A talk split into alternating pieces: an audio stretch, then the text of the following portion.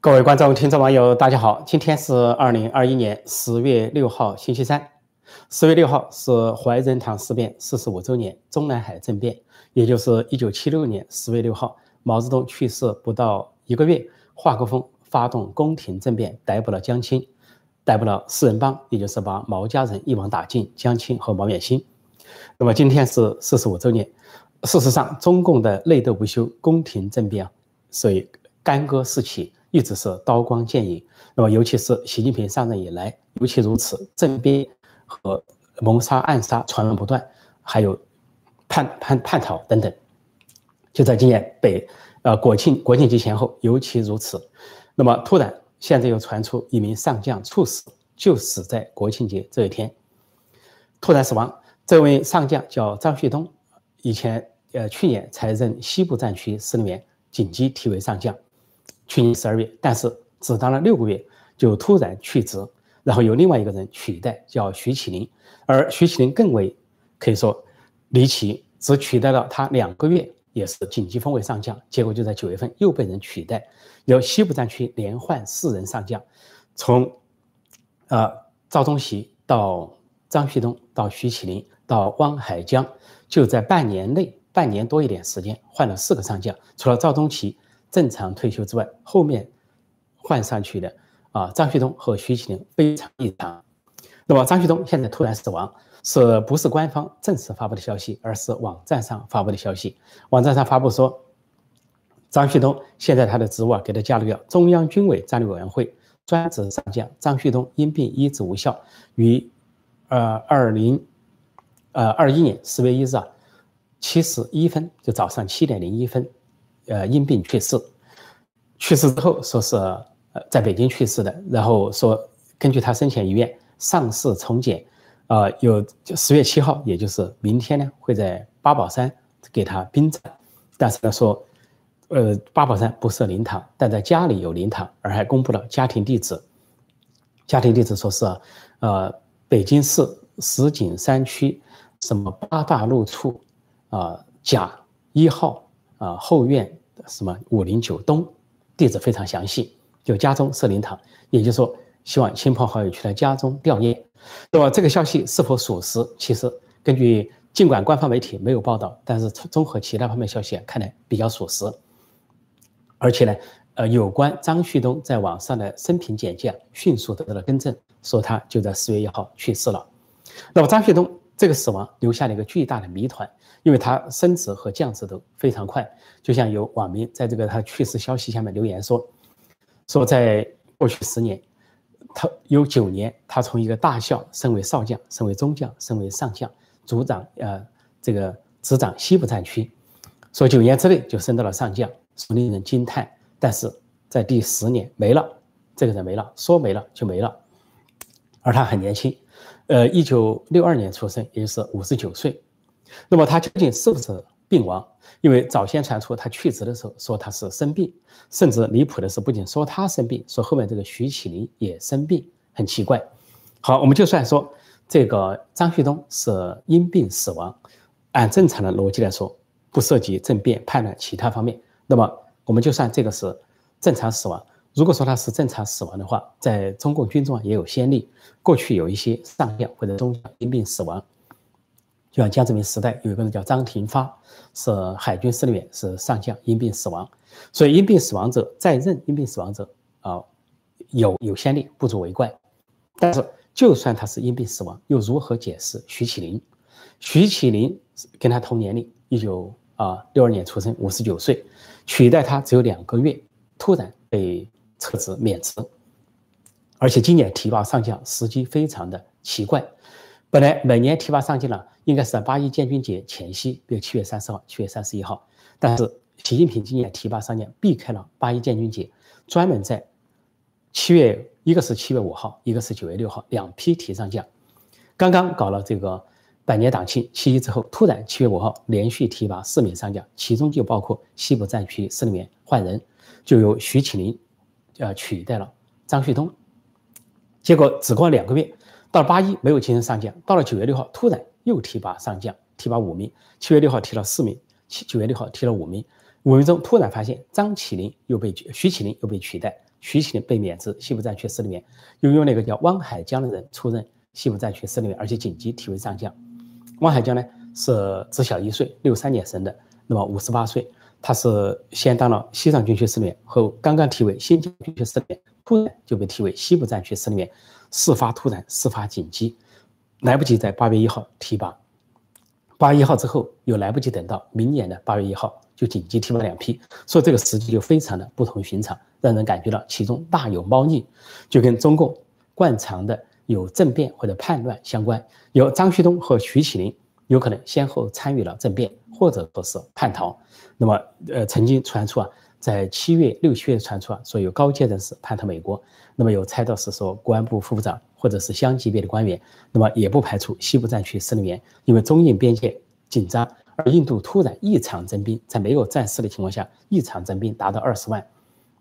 我当时说有可能在掩护啊啊，是不是中共这边有什么上将叛逃，经由印度啊取到印度前往美国，说印度重兵作为掩护，这不能排除。那么就算是张旭东正常死亡，那徐启林怎么办？徐启林是否死亡了？这个人已经失踪。这两人先后失踪，然后接下来，如果张旭东不是正常死亡，是怎么死的，就成了一个问题。那就网民说的被死亡，啊，那就是谋杀、暗杀的意思。其实呢，作为一个上将，他统兵在外西部战区，那么有两种可能，这个死亡有两种可能，一个可能就是说，比如在一场政变或者未遂政变中，他被打伤，打伤的时候重病。啊，重伤，然后送到北京去监督就医，就医之后不治身亡，这是一种可能性。第二种可能性就是发现他有政变的密谋，或者参与了某种政变，但是呢，习近平又一时把他拿不下来，那就采取了暗杀或者谋杀的手段。既然习近平都防止别人下毒，人民大会堂都不断的换茶杯，那么外出出行也只只用啊自己带的水杯，或者是身边侍卫的服务。怕人家下毒，那么的确来说，原来周永康也相对习近平下毒，那就不排除作为一个上将，你有酒会有参会，那就近呢有一些监军便衣，军中有国安公安的便衣或者习近平安插的这些眼线，如果就近给他下毒，他的这个茶酒呃餐饮中下毒，也可能治病，治病呢开始感觉不到，慢性中毒，然后逐渐发展了重病，逐渐死亡。说这个完全做得到，对习近平来说，第三个就是。那么就是由于某种政变啊受挫之后，他被带到了北京，但是不方便发布公开的这个发布公开的处罚，那么就以一种变相的手段呢置他于死地。而他死的时候呢，时机非常敏感，那就是十月一号国庆节，而国庆节都知道发生了什么。呃，九月三十号公布孙立军公安部副部长孙立军被双开，开除党籍，开除职务。孙立军是在去年四月十九号就落马。呃，那么主要罪名是向澳大利亚向外面泄露了党国机密，关于大瘟疫、武汉大瘟疫的起源或者武汉十年史。另外一个就是参与了暗杀啊谋杀针对习近平的这个政变集团。那么结果，呃，十月一号那一天是国庆节，没有点灯。今年由于限电的原因，以这个为借口，北京罕见的没有灯光秀。到了十月二号就公布傅政华落马。傅政华当过北京市公安局长、公安部常务副部长、司法部长。那么他跟孙立军一前一后是紧密相关的案子，去年调至他相差两天，今年公布他落马也相差两天，而这个张旭东就死在十月一号，死在孙立军、傅政华被公布中间的那个日子，也就是说九月三十号、十月一号、十月二号相继出事。九月三十号孙立军被公布查处，十月一号张旭东上将死亡，十月二号傅政华啊被公布查处调查，这不见得是偶然的。很可能不是偶然的，是一系列事件的其中的紧张的环节。也就是说，这个张旭东这件事情恐怕跟孙和傅也有关系。孙和傅是代表公安系统的政变集团，那公安部一正六副六个副部长先后都参与了反袭，先后现在都被拿下。其中一个，呃，习近平自认为是亲信幸福的孟庆峰去向不明失踪，那么其他都得到相应的查处。那么不排除啊跟军中有合谋。那么，军中现在西部战区是一个重点，西部战区接连出事，接连震荡，然后在四月一号归结到张旭东的死亡，那就说明了。而更更大的疑点就是，这个张旭东死亡，按道理他是相当级别的中共高官，他不仅是上将，是西部战区司令员，是中央军委战略委员会的咨询委员，而且他是两年前中共搞了个呃七十周年建建国大阅兵，他是。阅兵的副总指挥，天安门阅兵副总指挥。那么就这样的级别，中国的官方媒体居然不发讣告、不发报道，而是由一个网站以一种微博或者其他形式来发这个讣告，等于说是降级处理。降级。如果他正常因病死亡，中国应该堂而皇之的发一些公告，但是没有这么发，就说明呢有意降温处理、降调处理，也就是说已经把它当成一个异类、另类，就是不归于啊主流纪念的啊另类。因为如果说是他是正常死亡的话，呃，中共的官方不仅是要发讣告，而且相当级别的官员会表达什么看望、调研、献花圈、送花圈等等。结果突然，更奇怪的是，突然他在十月一号就死亡了。按中共的惯例啊，应该当天就发讣告，他又不是什么党和国家最高领导人，要等一两天。结果一直等到六天，到十月六号才在一个网站上发了讣告，说他去世，然后马上第二天就是。吊唁仪式十月七号仓促行事，那显然怕这个他的什么的消息啊带来他的以前的同事、朋友、部下啊相应的一些反应或者是激烈的反应，然后怕出事，所尽量的，也就是说遮掩他的死亡讯息，这样的一个星期，直到要在殡葬前八八宝山殡仪馆前才突然公布，所有这些都显得扑朔迷离，所以呃结论就是大致的结论就是张旭东的死亡非同寻常，那么。有可能在政变中受重伤，有可能是被谋害致死，有可能就是被到了北京之后以某种变相的方式猝死。总之，张旭东的身上埋藏着重大的秘密，无外乎就是政变、叛乱这类的秘密。而跟孙立军、傅政华一前一后，这更加说明了中国高层的激烈斗争。接下来，徐启林失踪的徐启林只当了两个月上将。直到了两个月，西部战区司令就突然失踪，现在没法交代。那么中国是否再交代说徐启林又因病死亡呢？那就更让人称奇了。所以这个故事还没有完，后续的故事还会上演。那么就在这个时候呢，关于政治局会议九月二十九号召开的政治局会议，我昨天给大家做了一些点评。我说这个政治局会议爆发了争议，应该是关于。傅政华甚至关于孙立军如何发布消息啊，都在九月二十九号的政治局会议上得到了讨论，激烈争议之后做出了一些决议，现在得到了证实，那就是中国国内啊有一个网站啊，官方媒体报道，专门讲政治局会议啊，一方面提到政治局会议在九月二十九号九月底这个会议决策上提到了孙立军案，提到了傅政华案，因此呢，在十月一号公布孙立军，十月二号公布傅政华，是通过了政治局会议，然后又暗示呢。说习近平今年十月一号在天安门城楼上这个所谓啊讲话，呃，这个呃七月一号七月一号百年党庆的讲话，百年党庆的讲话是得到了九那个六月底政治局会议的认同，政治局会议通过之后，那个讲话稿，呃，是照着政治局会议的调子，集体的调子所发出的。回头来说，这篇文章还泄露了什么呢？泄露说政治局会议啊是一个集体领导制。呃，里边呢什么都可以谈，里面就引用到说，呃，俞正声曾经说过一句话，俞正声当过上海市委书记、政治局委员，后来当了政治局常委兼政协主席。那么他呢是既属于太子党啊红二代的人物，呃，是江青、黄晋啊这个系列下来的。那么他的父亲是江青的前夫，另外呢他又跟江泽民派系走得很近，所以跨越了两个派系。那么这个文章中引了他的话，说他说。我开了很多政治局会议，说在政治局会议上，我们都是敞开的讨论，啊，说每个人都发言，代表了各方面的利益，各方面那就指各派，各派的利益都在里有体现，而且是敞开的讨论，关起门来开政治局会议，敞开讨论，这是他说的话。啊，这篇文章又引用江泽民的话，说江泽民对外国记者说，政治局会议，政治局常委说，我虽然是领头的，但是我们是一个工作班子，我只有一票。那么这篇文章进一步介绍说，中国呢分政治局会议、政治局常务、常委会会议。那政治局会议每月召开一次，啊，政治局常委七个人呢，啊是不定期的召开，而且呢很少对外报道。说尤其在政治局常委中，遇而不决的问题都要表决，比如七个人都要举手表决，还是以多数人意见为准，总书记只是其中一票，不管江泽民、胡锦涛还是习近平。而政治局里边，政治局常委里面关起门来。把所有的事情都拿出来公开的讨论，而且说政治局常委代表了各个部门，有中央书记处，有国务院，有全国人大，有全国政协，有这个中纪委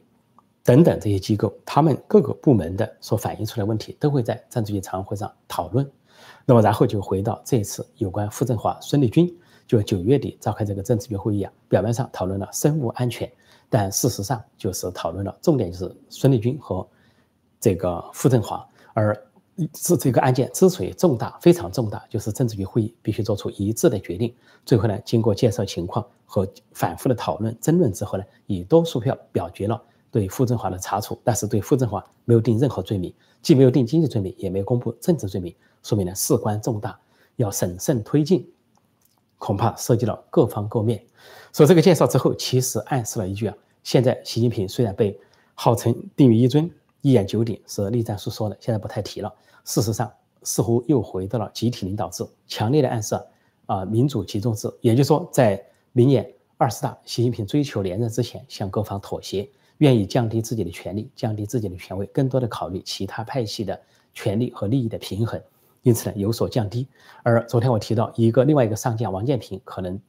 被保外就医啊，他的夫人突然被释放，而他本人呢？王建平是首个被抓捕的现役上将，也可能被释放，也显示了习近平似乎在二十大之前想讨好其他各派。那王建平呢，属于周永康，属于江泽民那个派系，似乎要讨好，做出了一个姿态。今天又传出啊，三鹿奶粉的董事长说不久也要出狱。三鹿奶粉二零零八年胡锦涛、温家宝执政时候，这个董事长田文华被判处无期徒刑，因为毒害了儿童，啊，很多儿童致死、致伤。但是居然无期徒刑不断的减刑，不断减刑，说很快就要出狱了。那么这个出狱也显示习近平在收买人心，啊，是变相的大赦，什么大赦天下、特赦天下，以收买人心，在党内赢得更多的支持。他的最大的政治、最大的目标还是实现明年的连任。我暂时讲到这里，现在回答大家的提问。呃，提醒新来的朋友记得点击订阅本频道啊，呃，并按下小铃铛，以收到及时的节目通知。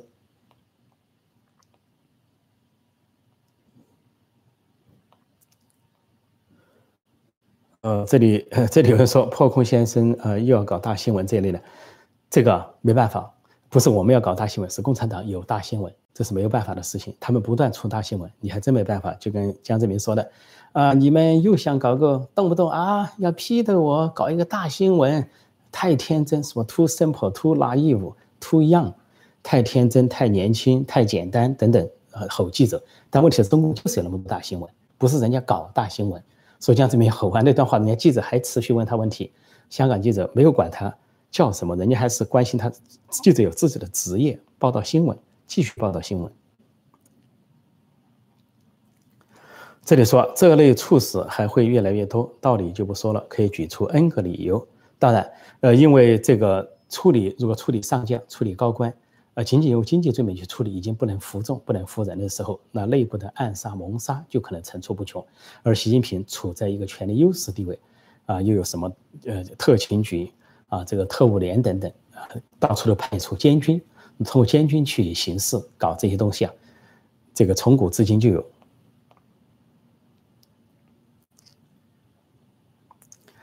暗杀你都不知道，说你猝说猝死或者生病死，具体谁知道呢？大内仙就是这样说了，没错。说到这个猝死哈，被死亡，呃，被死亡这个事情，实际上是从古至今封建王朝就有限，呃，就就有这个潜力。呃，最著名的故事就三国时代啊，这个曹操，曹操呢这个多疑多心啊，诡诈，呃，曹阿瞒。那么其中呢有一个情节，就是他故意对周围说，他说我晚上睡觉呢。好梦中杀人，他请大家不请周围人不要靠近我。他说靠近我可能有血光之灾。结果他为了证明这一点，有天晚上他在帐中睡觉，呼呼大睡。结果突然呢，他的被子故意掉落在地上，有一个近侍，就是服侍他的一个侍卫啊，就赶紧上前给他捡被子盖上。他也突然，曹操突然跳起，一刀砍死这个近侍。砍死之后，他继续上床睡觉，呼呼大睡。睡到后半夜的时候，假装起来说。惊问说：“啊，谁杀了我的近侍？”然后有人就告诉他说：“发生了什么？”曹操就假装痛俯尸痛哭，说：“哎呀，我说了好梦中杀人，你们不要靠近我。他为什么要靠近我？”结果就下令厚葬这个近侍。厚葬的时候，曹操假装挥泪不止。只有一个谋士啊，一个朝中谋士杨修看出了其中的端倪。杨修看到这个下葬这个进士，就说了一句话，就故意叹气说：“啊，不是。”丞相在梦中，是你在梦中啊，一语道破。所以这个宫廷啊，这个古代宫廷王朝里边搞这些名堂多的是，到了习近平时代不奇怪。况且是他还是当代的董卓，但说曹操的英明圣武比不上，但在曹操的另一面，他也可能很相似，多心多疑啊等等。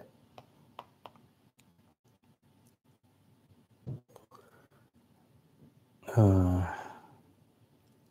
我看，嗯。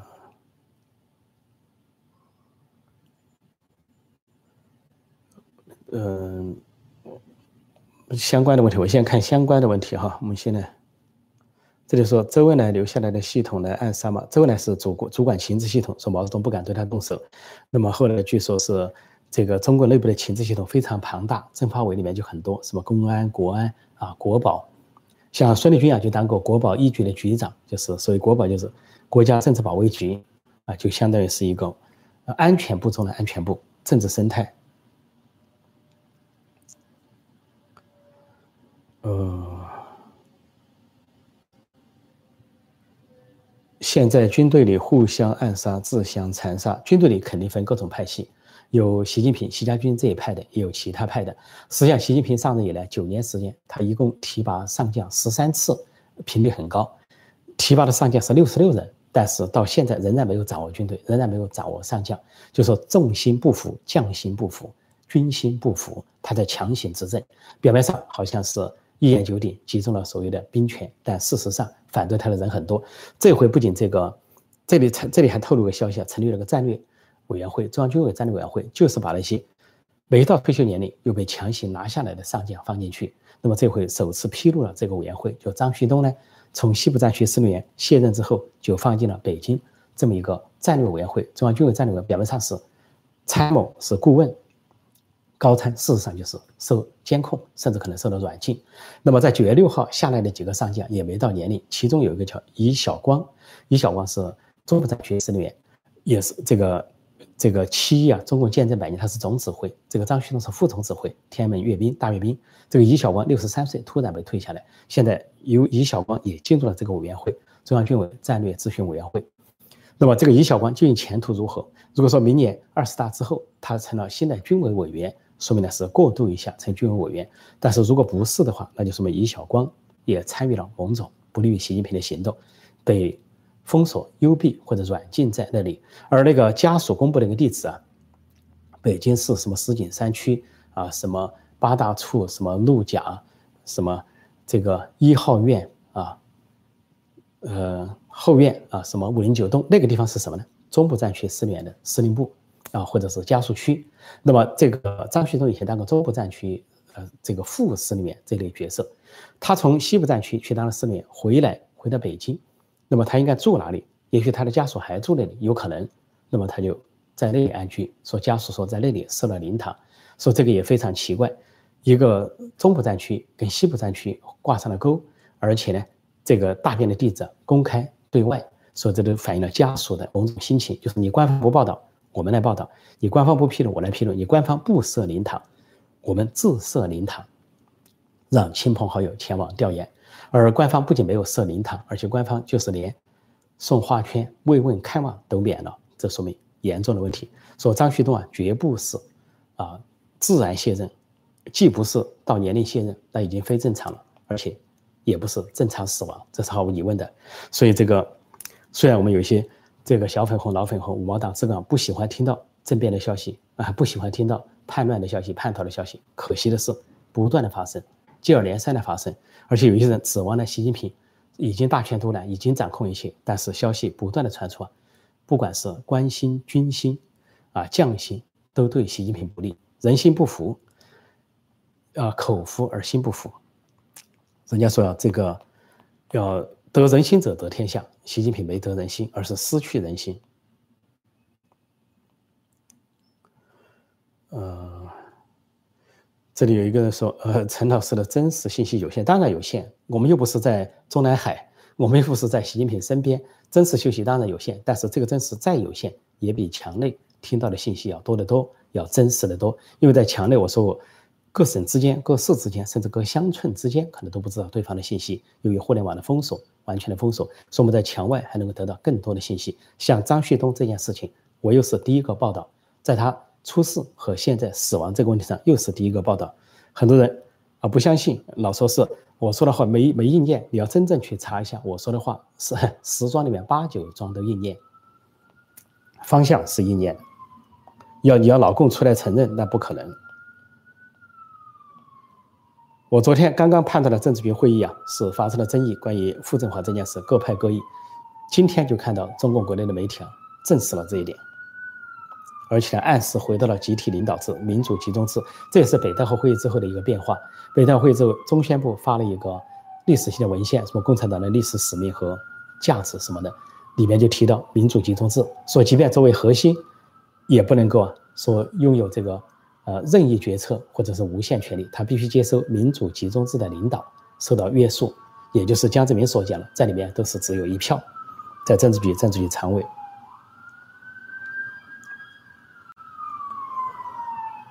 这就说我的同学和亲戚都被长津湖洗脑，那不奇怪。我们在小时候啊，啊，文革期间看那些电影，全都被洗脑。那个没有什么电影看，哪怕是北朝鲜来了一部叫《卖花姑娘》。大家看的是哭的死去活来啊！全国人民看那个卖花姑娘惨啊，哭啊，一片哭声啊！整个这个电影院啊，或者是小镇上的这个公呃公公众的这个操场啊，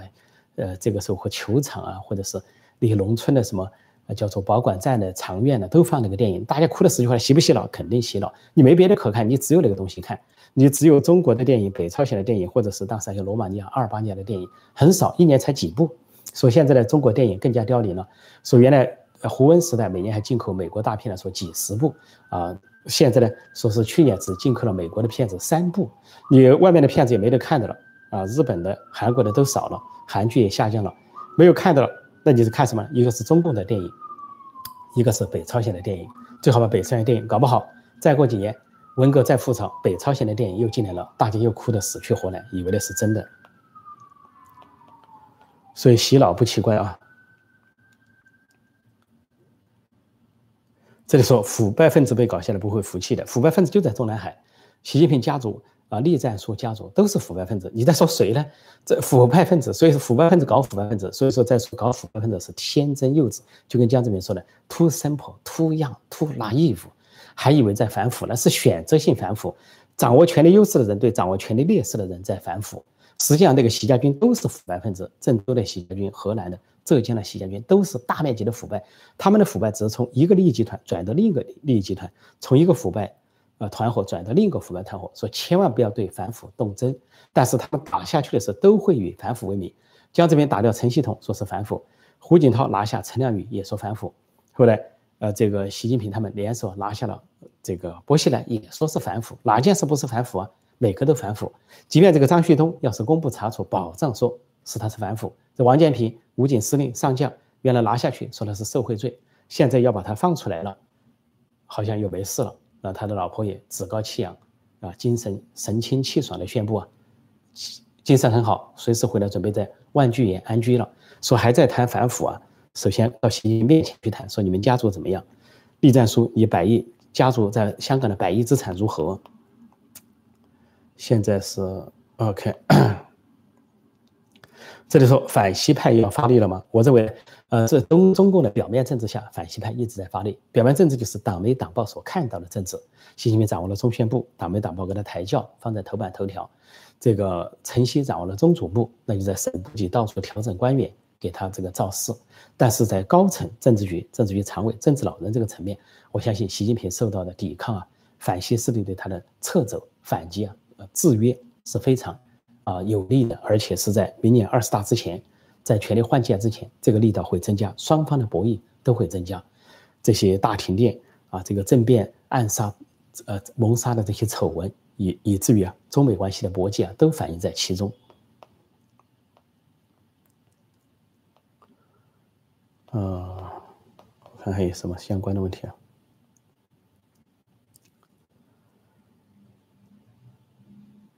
说这里说王副主席会有参与政变可能吗？你说的是王岐山副主席，我认为王岐山不会参与政变，呃，但是呢，王岐山显然是坚定的反西派，那么所以这也就联想到了昨天我给大家报道的王岐山的亲信心腹啊，这个媒体界人士啊，呃，这个胡淑丽女士，胡淑丽女士突然连发两个博文，直接讽刺习近平。啊，一个是叫猪头，一个叫做螃蟹。啊，说这个猪头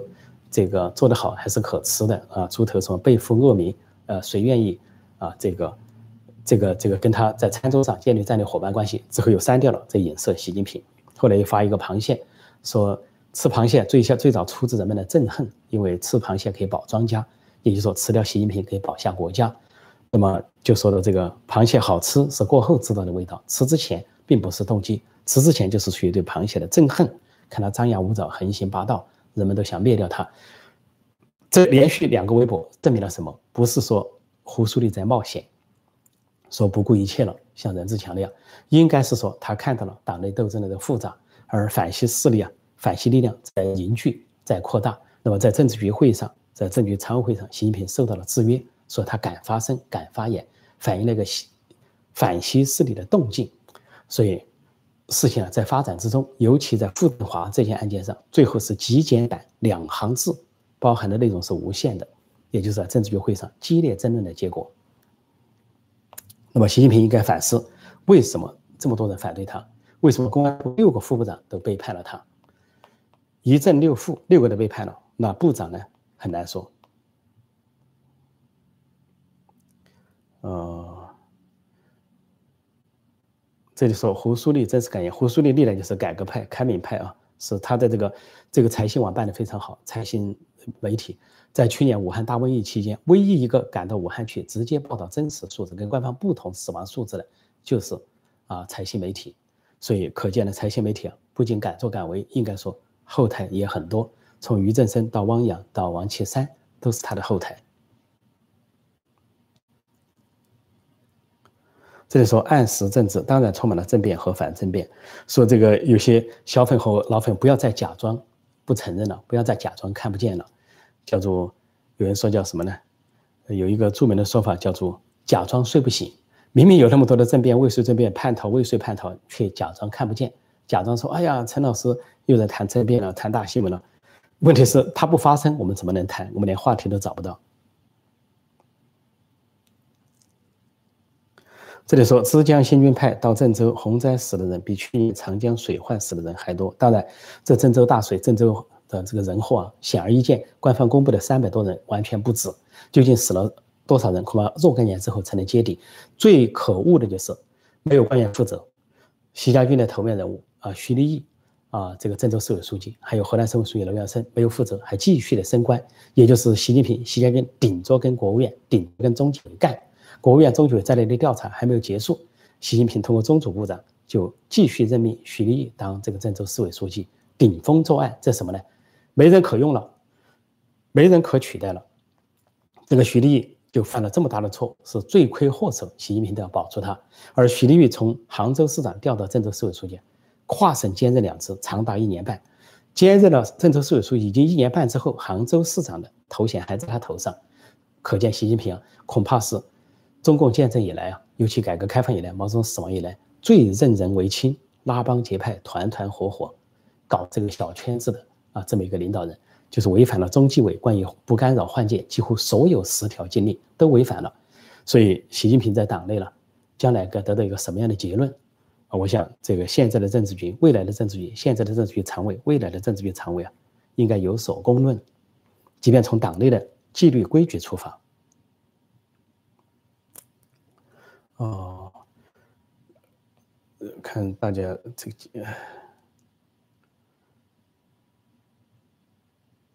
个，这里有人说破空的家门口经常听到警车的声音，可见美国治安怎么？这完全错了，因为呢，这附近呢有大医院，所以呢经常有那个救护车的声音。所以说，当然感谢这个啊小粉红、老粉红的关心啊，对美国、对美国环境的关心，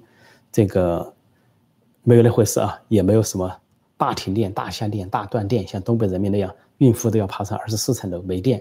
所以小粉红还是过好自己的日子。尤其啊，在监狱中要多保重，因为监狱中呢，你上网这个发帖是能够减刑，但是呢，什么钱也挣不到，白干。同时呢，就加班，在监狱里还加班加点，白天干，晚上干，所以比较辛苦啊。我特地向来自于中国监狱的这小粉红、老粉红表示啊，诚挚的问候，也欢迎大家光临。长津湖造假，没错，造假，造假到什么程度呢？虚无主义的典型。呃，这个习近平批历史虚无主义，就制造了一个虚无主义的电影《长津湖》，造假到什么程度？不准人评论，不准人批评。凡是质疑长津湖造假的帖子被删掉，啊，人被封号，啊，这个就跟中印边界发生了冲突之后，凡是质疑共军死亡人数、伤亡人数和胜败的，都被甚至被抓起来，甚至到了海外的留学生还去通缉人家、恐吓。这次长津湖出现了同样的情况，所以编到什么地步呢？人家有的小粉红就说了。呃，说我们讲爱国没错，你可以讲爱国，但你编的太神了吧？说你那个你里面两个，一个说编那个吴京演那个角色，说把什么美军的坦克缴获了，你缴获了坦说坦克你要报废了，你就钻进去，而且稍微一摸就熟练的开动起来。说你你哪有那么神啊？你美军的坦克你都能开，说是你也太把我们的不当一回事了吧？你宣传爱国可以，我们小粉红也不是那么好骗的。啊，有人是这么说，还有说是里面又是讲的这个。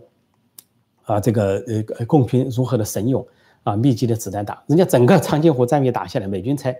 呃战死一千零啊二十九人，一千零二十九人，而中共这边十二个师，三个军啊，几乎就是散架了，呃，这这几万被战死，几万被冻死，几万重伤，连彭德怀给毛泽东发电都说这个第九兵团遭受重大损失，减员什么，大概减员是多少？好像说的是百分之八十啊，多少减员，严重减员，已经无法。继续战斗等等这些话，所以人家一个师打垮了中国的十二个师，这就是事实。但是编了中间的抗美神剧，编得太离谱，离谱的不得了，说编得连小粉红、老粉红都不好意思看了。啊，有的人恐怕看的时候都要捂着眼睛，都要甚至喊叫起来，甚至可能钻到椅子底下，有可能。历史虚无主义啊，莫此为甚呢？呃，这个。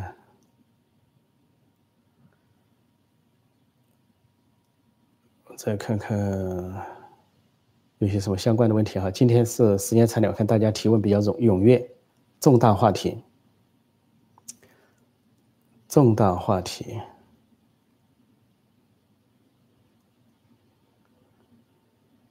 嗯，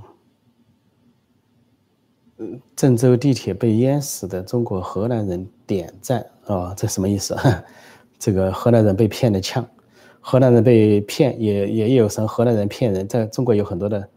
笑话。这个关于那个董存瑞，就比如董存瑞的故事啊，这个杨根思的故事啊很多啊，都涉及了一些造假。董存瑞的故事有很多的版本。董存瑞说是用炸药包撑起来把桥炸了，说为了新中国冲啊。其中有一个版本就说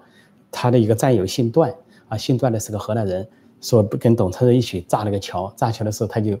到处要找那个棍子把它撑起来，就叫董存瑞了。说你先用炸药包撑着，撑着我去找树棍儿啊，找这个树来给你撑着，呃，去撑他找他就跑了，这个姓段的就跑了。而这个这个总攻的号令已经开始了，要过桥了。说董存瑞这个这个信这个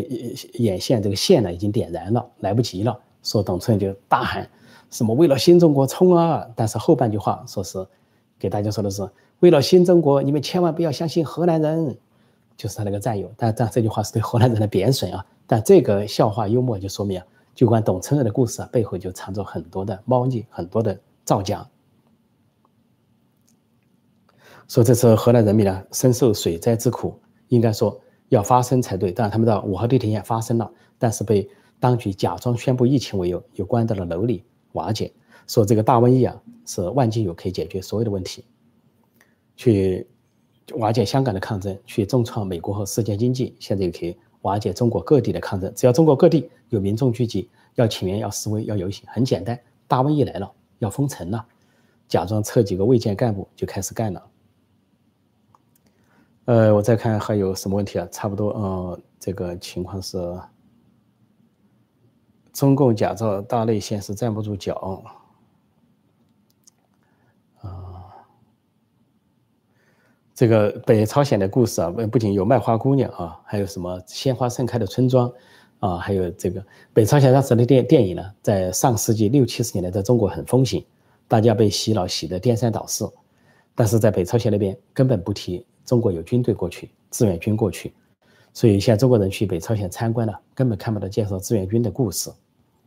问那个导游说：“中国的军队呢？志愿军呢？”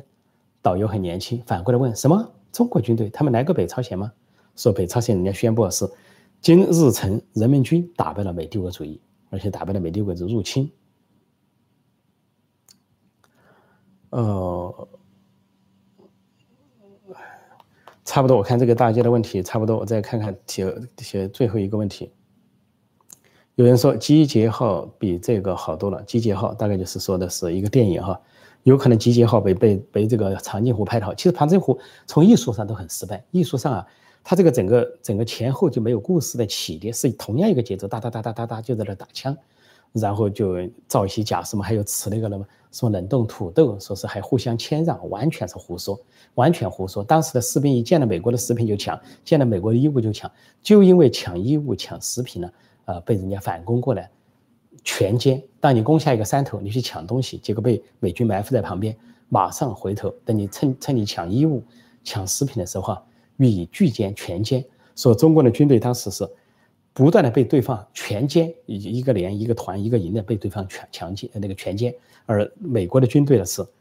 以少打多，以一当十，以一比这个啊，我看十二万比二万多，六比一的比例。以一当六，按中国成语叫以一当十，而美国的突围不叫不是被动的突围，不是一般的突围，是攻势前进，攻击突围。他首先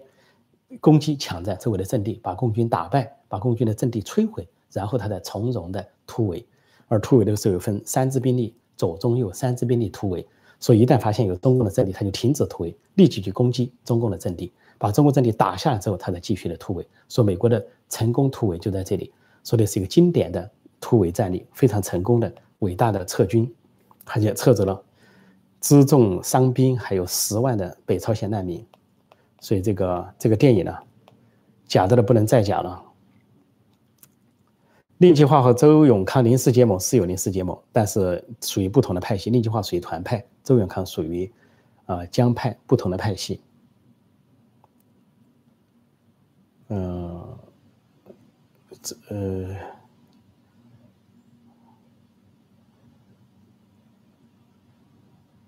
说中国国内洗脑特别对高校学生，当然这是从毛泽东到啊这个习近平都要抓的。呃，邓小平还有一句名言，要从娃娃抓起。特别六四大屠杀之后，啊，邓小平说是教育，他不是讲的科学教育，讲的是政治思想教育，要从娃娃抓起。说习近平现在呢，从娃娃抓起，停止让他们学英文，要让他们学习思想。啊，毛泽东让这些学生学的第一课叫毛主席万岁。所以中国人被洗脑不奇怪，但是洗脑之后啊，清醒起来也很快。一达到四人帮，很多人清醒了；文革结束，很多人清醒；林彪一死，很多人清醒。同样，这个六四前后，很多人清醒。所以呢，有一句名言叫“噩梦醒来是早晨”，把这句话送给啊，这个在国内的啊各派的啊各种色彩的网友：“噩梦醒来是早晨。”现在在做噩梦，醒来那一天，你才知道什么叫早晨，什么叫清晨。好，我今天就暂时讲到这里，谢谢大家光临，谢谢各位收看收听。再见。